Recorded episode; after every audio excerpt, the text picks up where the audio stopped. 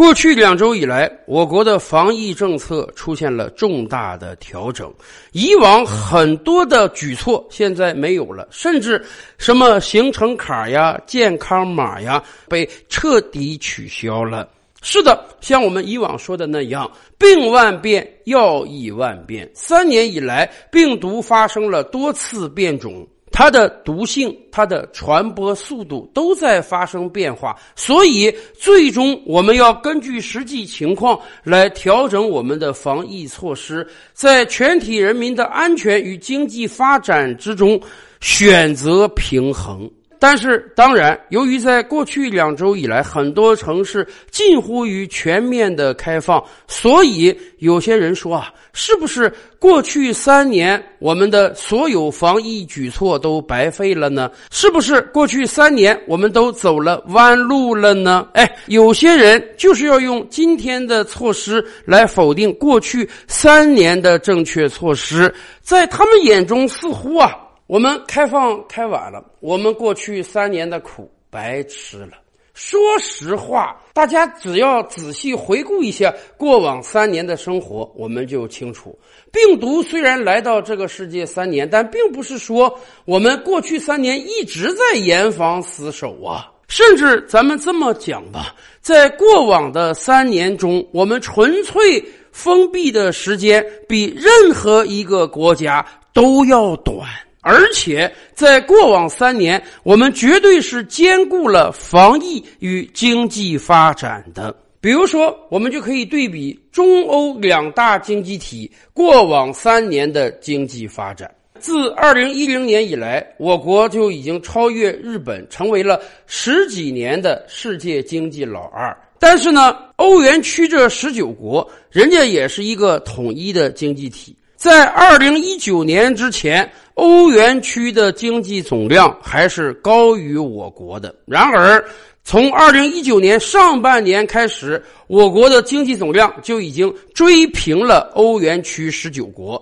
也就是说，二零二零年疫情到来之前，整个欧元区和我国经济总量几乎是一样的，大家站在同一个起跑线前。然而，疫情三年之后，二零二二年的前三季度，我国经济同比增长百分之三，完成的名义 GDP 呢？超过了八十七万亿人民币，按照平均汇率折算，略微超过十三万亿美元。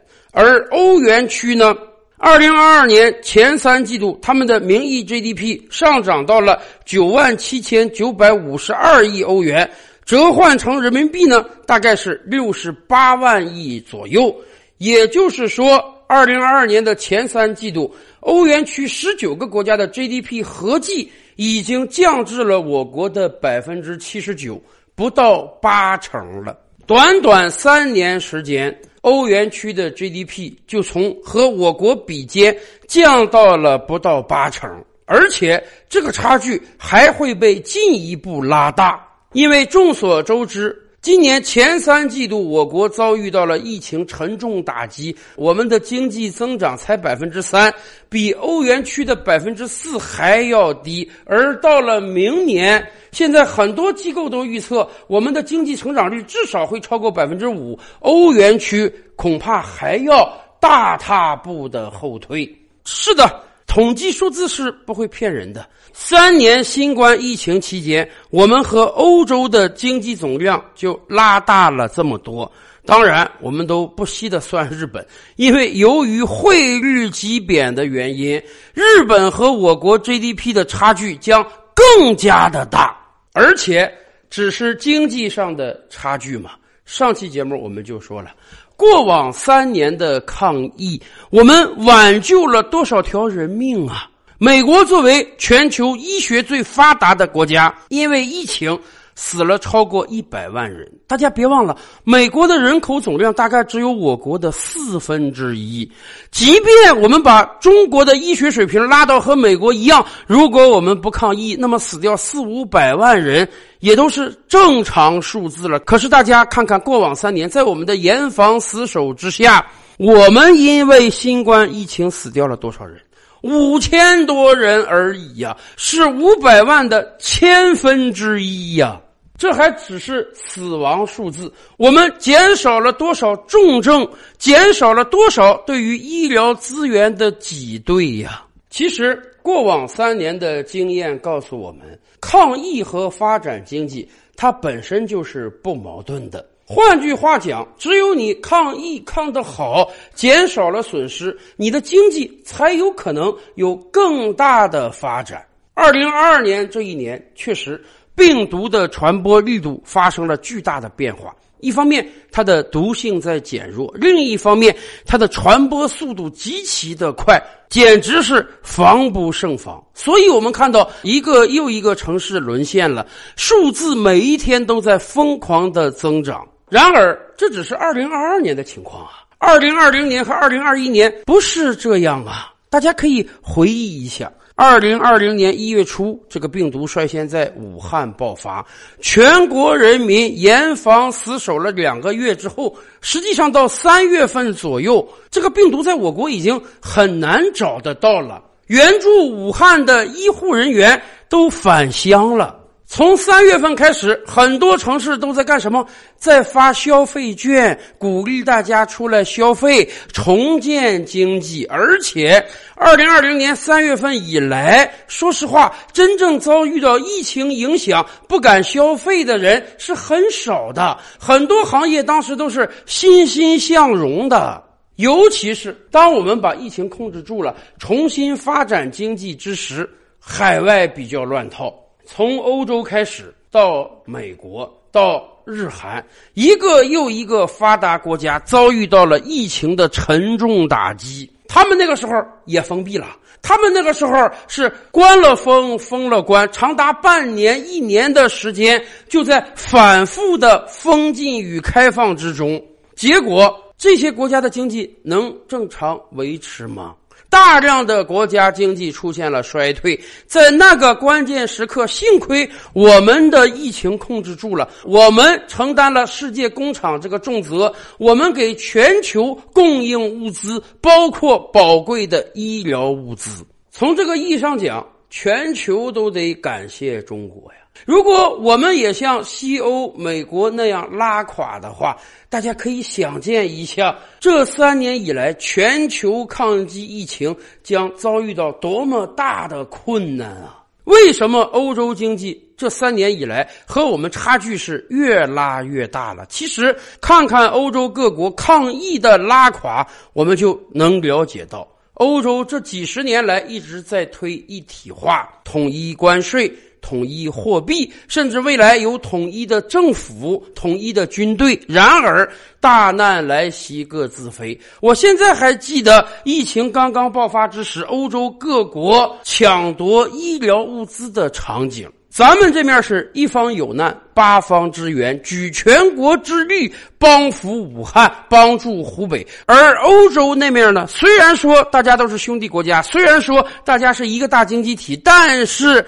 当疫情真正到来之时，每个国家还是要首先考虑自己本国国民安全的。因此，欧洲的抗疫是一盘散沙。所以。虽然今天我们因为奥密克戎的传播规律，把抗疫的政策进行了调整，但是这不代表过往三年我们抗疫政策的失效。恰恰相反，正是因为过往三年我们采用了行之有效的抗疫措施，才使得我们既减少了对医疗资源的挤兑，又挽救了数百万条生命，更发展了经济。而今天，当我们意识到了这是一种毒性很低、重症率很小、致死率很低、但传播速度极为快的疾病之后，我们适时的调整了政策。虽然今后几个月里面，每个城市的确诊数字都会呈几何级数增长，一个又一个城市会先后来到确诊数字的最高峰，但是我们有信心。安然度过这段高峰，而且能把疫情对经济的影响减到最小。其实，今天很多海外机构都对明年我国经济成长充满了信心。有的人说经济成长率会百分之五，有的人说会百分之六。是的，当我们彻底战胜疫情之后，下一步当然就是经济大发展的问题了。而欧洲那面呢，显然今天影响欧洲经济的已经远不止疫情这一个因素了，还有俄乌战争。虽然寒冷的冬季到来之时，欧洲各国已经存储了足够的天然气，而且另一方面呢，国际石油价格最近也在下跌。但是大家都清楚，能源危机将困扰欧洲未来至少三到五年，而且这个能源危机正在慢慢演化为经济危机。大量的欧洲企业感觉到了，这是一个无解的难题。未来欧洲无法保证能源的供应稳定，那么大工业生产将无以为继。再加上美国佬现在又适时的推出削减通胀法案，给予企业大量的现金补贴。所以，越来越多的欧洲企业萌生去意，他们有可能把生产线迁到美国去，也有可能把生产线迁到中国来。因为在美国，他们能获得便宜的能源；而在我国，他们能获得便宜的劳动力、完整的产业链供应，甚至在疫情层面上，我们也一定是全球控制最好的。所以，欧洲的日子将来注定是极为难过的。说实话，能维持现在的经济规模已经不错了。因为现在有很多悲观人士猜测，俄乌战争继续下去的话，有没有可能把更多的国家卷进来呢？虽然不像第三次世界大战那么恐怖，但是更多的国家加入到战团中，比如说波兰，比如说白俄罗斯，让这场战争旷日持久，那也是有可能的。所以，欧洲未来面临的不单是经济困局，更是政治困局。